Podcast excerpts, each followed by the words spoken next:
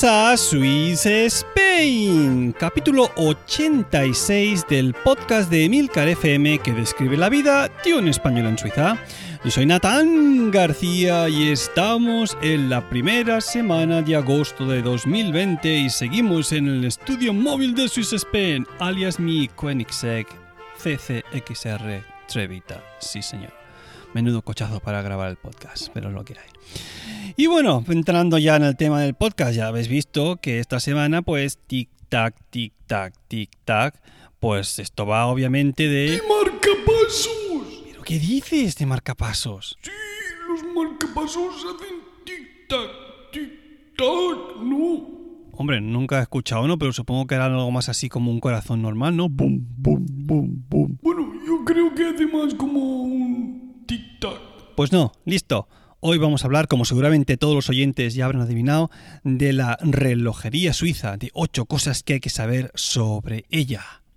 Aunque bueno, también podría haberlo titulado de otra manera esto, porque según como lo veamos, esto quizás sería más eh, siguiendo la estela del último podcast sobre Chocolate Wars, esto quizás sería Watch Wars, porque Apple está pegando muy muy fuerte. Luego, luego lo veréis aquí con, la, relojería suiza. Bueno, vamos a entrar con el primer punto para que veáis cómo está la situación de la relojería aquí en Suiza y los cambios que ha habido también en los últimos años. Lo primero y lo más importante es que la relojería suiza domina por completo el mercado de los, de los relojes de lujo. Aquí se producen algo más de 20 millones de relojes al año, aproximadamente algo más del 2% del total de relojes fabricados en el mundo. Ojo, de relojes de lujo, ¿eh? estamos hablando gama, gama alta. Aunque bueno, en términos de valor, pues esto ocupa más del 50% del mercado mundial de relojes. Valor porque los relojes cuestan aquí muchísimo más, estos los que son de lujo. Y el volumen, que más o menos las cifras que se manejan, el volumen de negocio está estimado alrededor de los 50.000 millones de francos. Esto es una borrada. En euros, yo qué sé, se me escapa. Esto sería más de 45.000 millones de euros. Una, una pasada. ¿Qué más os puedo decir? Por ejemplo, en los, en los segmentos de gama media y alta, pues aquí en Suiza solo se dejan unas migajas a los competidores pues franceses o alemanes porque el 95% de los relojes que se venden a más de mil francos se producen aquí en Suiza. Es decir, los que venden por encima de ese precio, tanto eh, los franceses como alemanes, se llevan solo un 5% del total del pastel de esos relojes de lujo. Es decir, migajas, eso no es nada, eso, eso, con eso no llegas a fin de mes. Es decir, eh, líderes mundiales en lo que se refiere a venta de, de relojes de lujo. Punto número 2.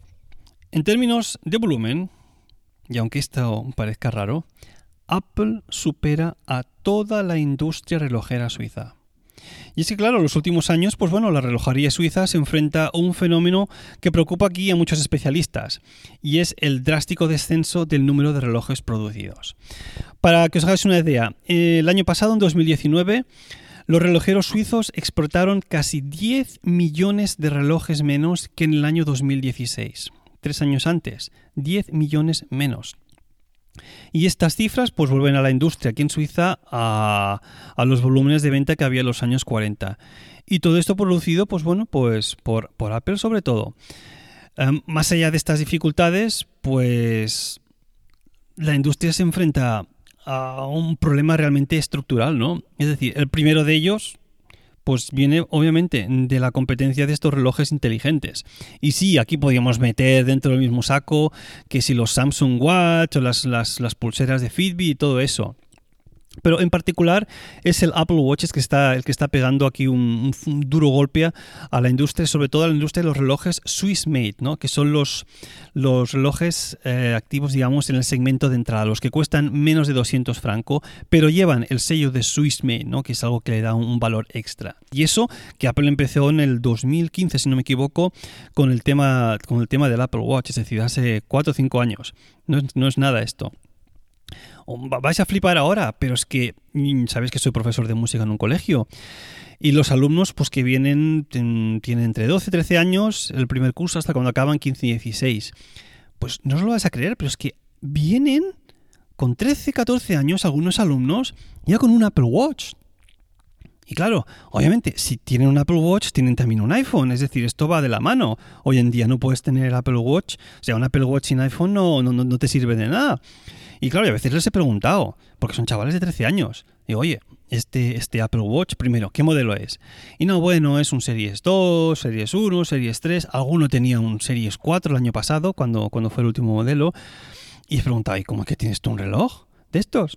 Pues, pues bueno, no, es que mi padre pues ha comprado el nuevo modelo y a este pues me lo ha dejado para mí. O sea, lo, suelen recibir como herencia de los antiguos modelos porque um, algún familiar, un hermano mayor, pues se ha comprado el nuevo modelo y digamos que ellos pasan a, quedarse con, con, un antiguo.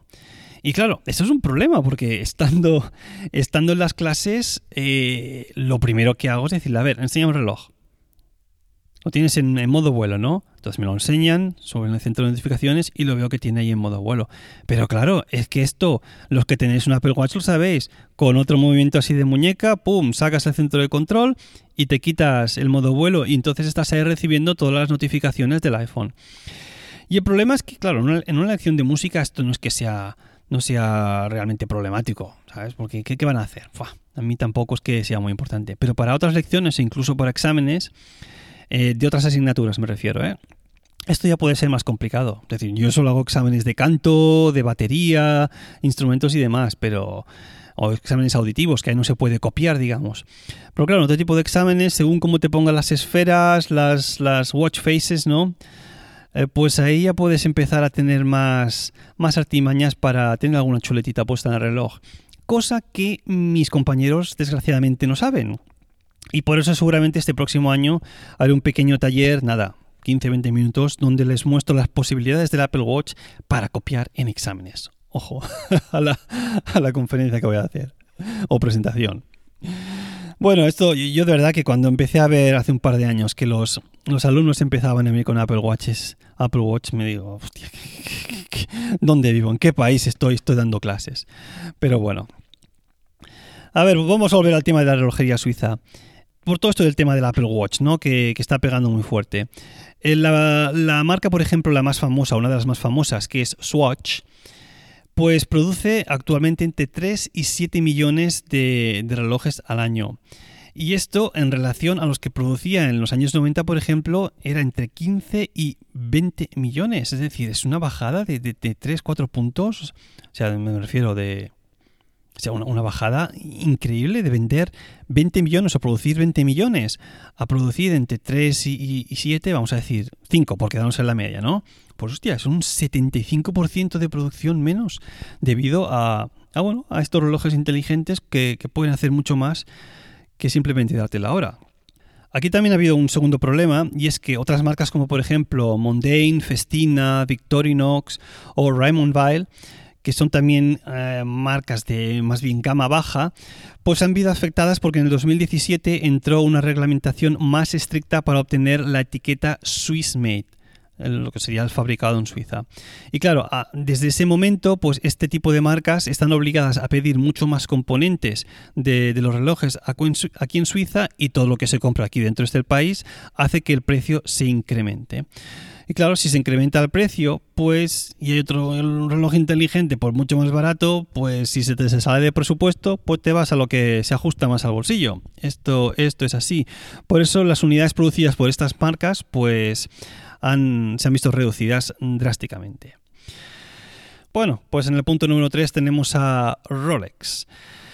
La marca de la corona en el mundo del lujo, pues la habéis visto multitud de veces. Las muñecas de pues muchos famosos, por decirte algunos. Yo que sé, Roger Federer, Brad Pitt, Donald Trump, Jay-Z y otros raperos, ¿sabes? Es un signo de estatus, ¿no? Y de decir, yo tengo, yo tengo billetes en mis bolsillos. Y obviamente es la marca de relojes suizos más vendida en todo el mundo. Para que os hagas una idea, en el 2019 el volumen de negocios solo de Rolex superó los 5.000 millones de francos. Por decir una cifra más o menos que se acerque en euros, serían los 4.500 millones aproximadamente, un pelín menos, de hecho. Y es que bueno, Rolex es curioso cómo, cómo se mueve porque aunque goza de, una gran notoriedad, ¿no? Es es muy, muy discreta con, con el tema de cómo va su negocio, ¿no? Todos los, suizos son discretos, pero claro, este tipo de marcas lo son aún más las que están relacionadas con, el tema del, del, lujo. Pero es que Rolex además no cotiza en bolsa. Así que la marca, que tiene sede en Ginebra, controla su comunicación como le da la gana. Al no cotizar en bolsa, pues no está obligada por las normas de transparencia del mercado bursátil y puede, pues, puede a ver, no digo que mienta, ¿eh? pero que puede hacer sus conferencias de, resultados cuando le dé la gana, ¿no? Y, y digamos maquillar un poco los números porque no hay acciones que estén en bolsa y digamos que está controlada únicamente por la empresa en sí lo cual es, bastante inteligente porque si no quiere dar cifras de ventas, pues no la da. Si no quiere dar cifras de ventas media por reloj, pues tampoco. Ellos son simplemente los, los amos y controladores de todo lo que tiene que ver con la empresa, lo cual es bastante inteligente si no necesitas obviamente em, líquido para, seguir produciendo, para seguir creciendo o lo que sea. Punto número 4. Y es el tema del, del SwissMate. Aquí en Suiza, unas 350 marcas afirma tener esta etiqueta. Aunque bueno, no todas juegan en la misma liga, porque de estas 350 marcas, el 50% del pastel de la relojería se lo reparten entre las 5 más poderosas. A saber, entre, obviamente, primero la que acabamos de hablar, Rolex, después están Omega, después Longines, que esto se debe pronunciar como Longines, supongo, Cartier y una de las que yo más conocía, que es la de Patek Philippe. Estas cinco se reparten el 50% del, del, pastel aquí en Suiza de la etiqueta esta del, del Swissmade. Punto número 5. El peso de la relojería suiza en Suiza es bastante modesto. De hecho, representa alrededor de 1,5% del Producto Interior Bruto. Es la tercera industria más importante en exportaciones del país por detrás de la química y de la farmacéutica. Y las empresas relojeras suelen estar en, los cantones más bien franceses, como por ejemplo Neuchâtel, Berna, bueno, Berna está ahí en medio, digamos, Ginebra, eh, Jura, Bot, que es donde genera el 90% del valor añadido del, del sector. Y en esas regiones, obviamente, pues la industria relojera es una fuente de empleo realmente importante. Las 700 empresas activas del sector emplean a casi 60.000 personas. Si a eso encima se le añade los empleos indirectos vinculados al sector, pues se aprecia, se estima más o menos que la industria relojera ofrece o da trabajo a unos 100.000 trabajadores y trabajadoras, que es una borrada aquí en Suiza, es muchísima gente. El problema es que el salario no es que sea tampoco muy alto, porque a ver, los empleados de este sector cobran alrededor de unos 5.400, 5.500 francos mensuales. Y esto, mal que me pese, pues es mil francos menos que la media aquí de todo el país. Es decir, que que trabajes en esta industria, ya ven sea fabricando o vendiendo en una tienda y demás, no te asegura un, buen sueldo. Es decir, que sí, la industria es, es realmente, realmente fuerte y produce mucho dinero, pero a los trabajadores en sí tampoco es que les reporten mucho. Punto número 6. La industria relojera, obviamente, todo pasado fue mejor. Conoció un pasado muy glorioso, pero también, obviamente, momentos sombríos. La industria alcanzó un pico de producción a finales de los años 60 de unos 90.000 empleos y 1.500 empresas. Y sí, ya sé que antes he dicho que en la actualidad hay unos 100.000 empleos, pero es que estamos hablando de finales de los 60 si estuviese crecido proporcionalmente, pues no tendrían que ser 100.000, sino yo que sé, 200 o a lo mejor 300.000. Pues a final de los 60, 90.000 empleos y 1.500 empresas, una borrada. Esto fue así hasta que a principios de la década de los 70 los relojes asiáticos de cuarzo pusieron el mercado patas arriba. Y entonces empezó una gran crisis aquí en Suiza. A mediados ya de los 80 en las 500 o 600 empresas que sobrevivieron a estas crisis, pues trabajaban solo 30.000 personas. Más tarde la industria volvió entonces a la producción de modelos en masa, en particular los de la marca archiconocida Swatch.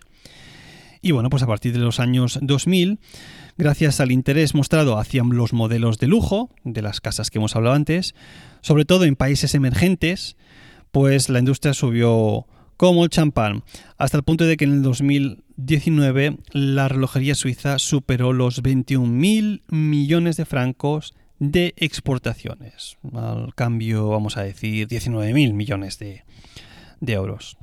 Y bueno, punto número 7, vamos con los dos últimos. Em, obviamente esto pasa en muchísimas industrias, pero sin los trabajadores extranjeros, esta industria simplemente no existiría.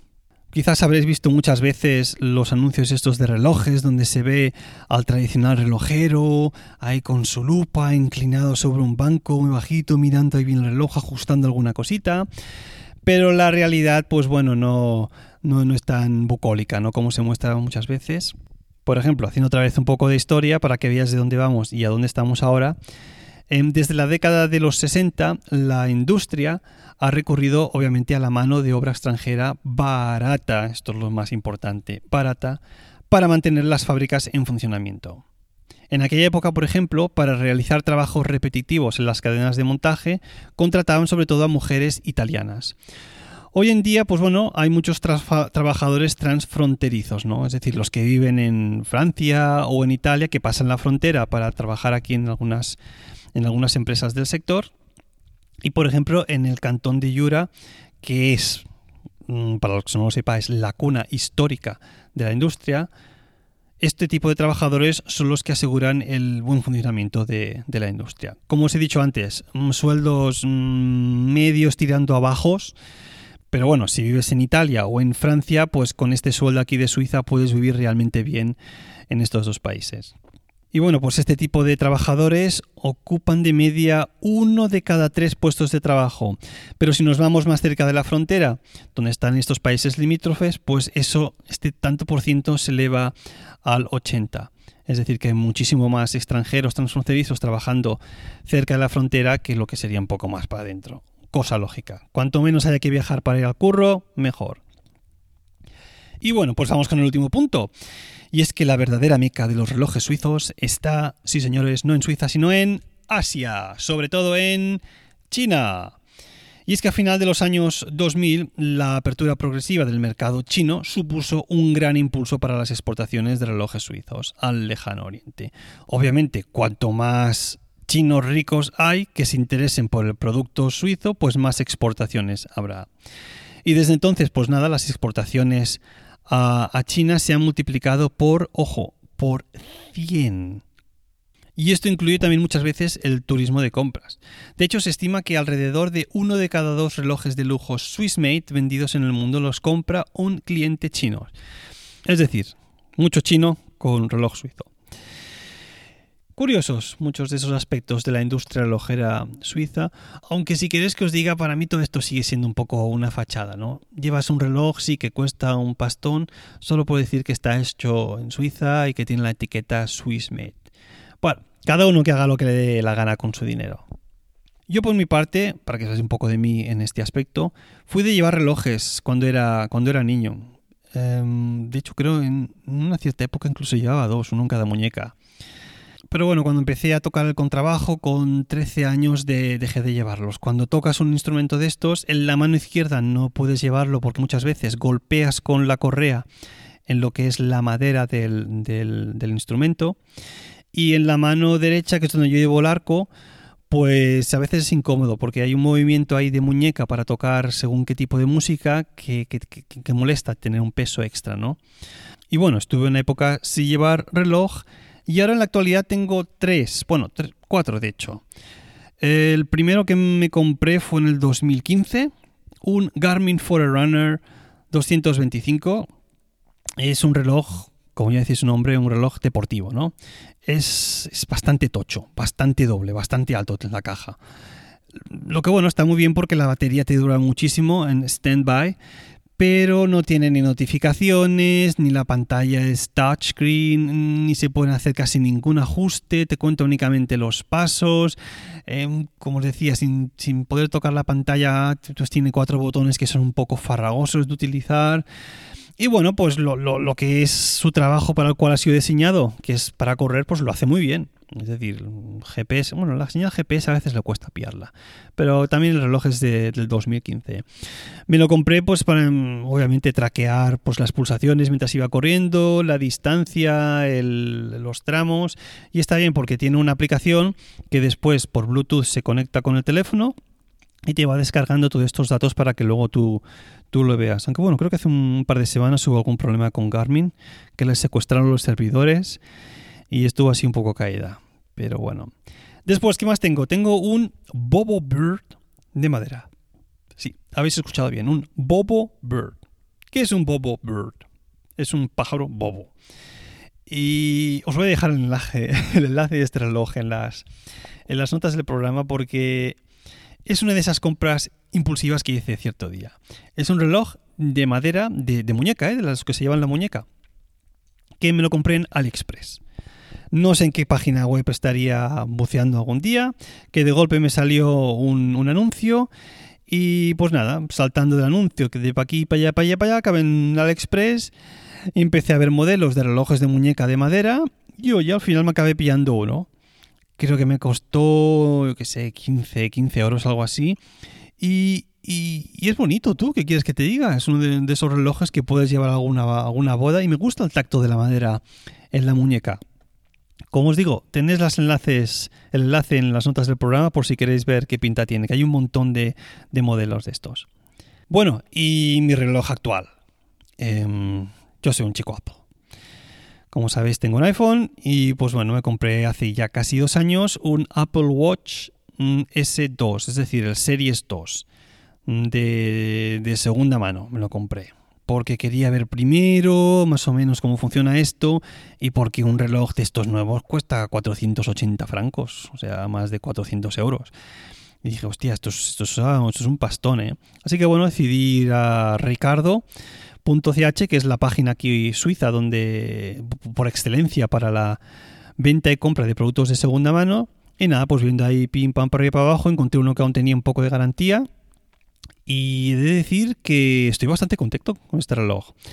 La batería va camino de los cuatro años y ahí pues ya, ya noto que le cuesta. De hecho lo tengo que cargar dos veces al día porque también es el que suelo llevar para hacer deporte. Se conecta con los AirPods y bueno, pues el hecho de poder ir tirando eh, cambiando de música, la que tengo descargada en el reloj, o de cambiar de podcast incluso con la aplicación Pocket Cast, pues está realmente muy, muy bien. Esa libertad de salir a correr si quieres únicamente con el reloj y los auriculares sin tener que llevar el, teléfono encima. No es la versión en celular, es decir, no si, si me pasa algo por ahí corriendo, pues eh, estoy bastante jodido, pero bueno, eh, como hace el trabajo que debe hacer bastante bien y notificaciones y que si alarma y mil cositas son, son tonterías. Estoy, estoy contento, estoy contento.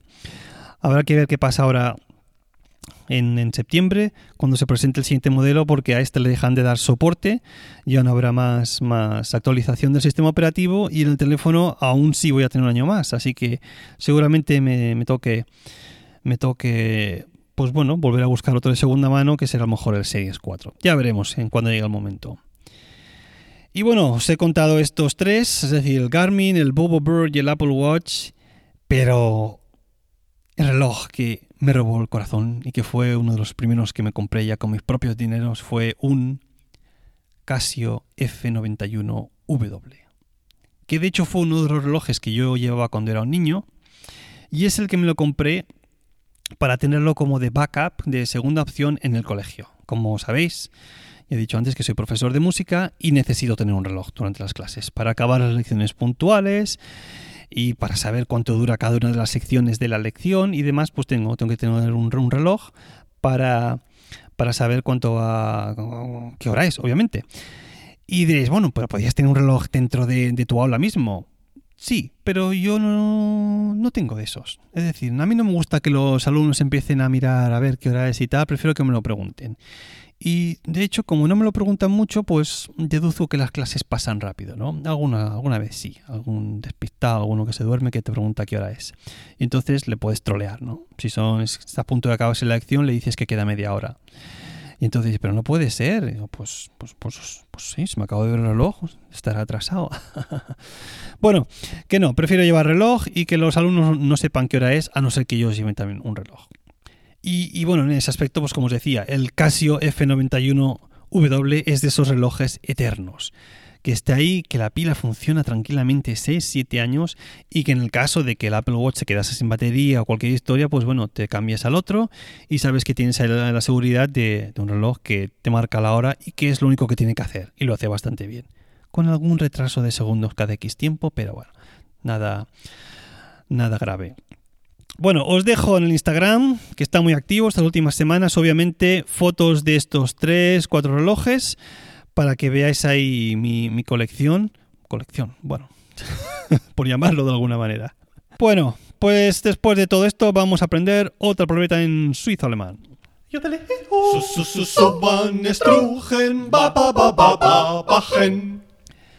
Y en esta ocasión sí que tiene que ver con el tema de, de este podcast porque la palabra en cuestión es Stichprägig. Stichprägig. Y este Stichprägig, mm, lo que sería en alemán Stichprägung, es una palabra que no había escuchado nunca en mi vida porque significa puntada en relieve. Y los que no sepáis de coser os preguntéis ahora, ¿y esto de puntada en relieve qué es? Pues yo os lo explico. Imaginaos una correa de un reloj, de estas de piel, que para que digamos la parte del anverso y del reverso del reloj de piel se aguanten, eh, sigan juntadas una a la otra, no se les pone únicamente em, pegamento entre ellas, sino que también se las se puede coser. Y esta, digamos, esta línea de, de hilo cosido que se ve en los laterales de una correa de reloj es lo que se llama la puntada en relieve puntada en relieve para que las dos partes de, la correa, el anverso y el reverso, sigan juntas. No sé si dejaros una foto, no sé si me explica muy bien. Bueno, si no, lo buscáis. Stickprägig, puntada en relieve. ¿eh? Acabáis de aprender una palabra que no creo que uséis en vuestra vida, ni en alemán ni en español. Bueno, pues nada, esto ha sido todo. Ya sabéis que para contactar conmigo tenéis el email swissspain.hotmail.com o la cuenta de Twitter arroba. Y si ya os sentís generosos, pues también podéis colaborar en la compra mensual de pañales con una pequeña contribución en el enlace de PayPal que siempre encontraréis en las notas del podcast. Gracias por escucharme y hasta la próxima.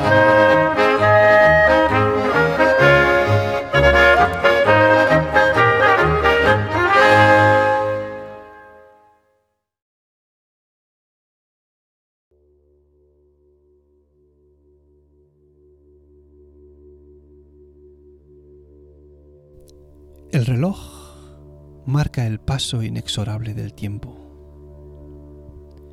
Un tiempo que aun siendo intangible, nos afecta a todos por igual. Los efectos de su paso son visibles en todos los seres humanos. Bueno, bueno, bueno. Querrás decir en todos menos en Cher.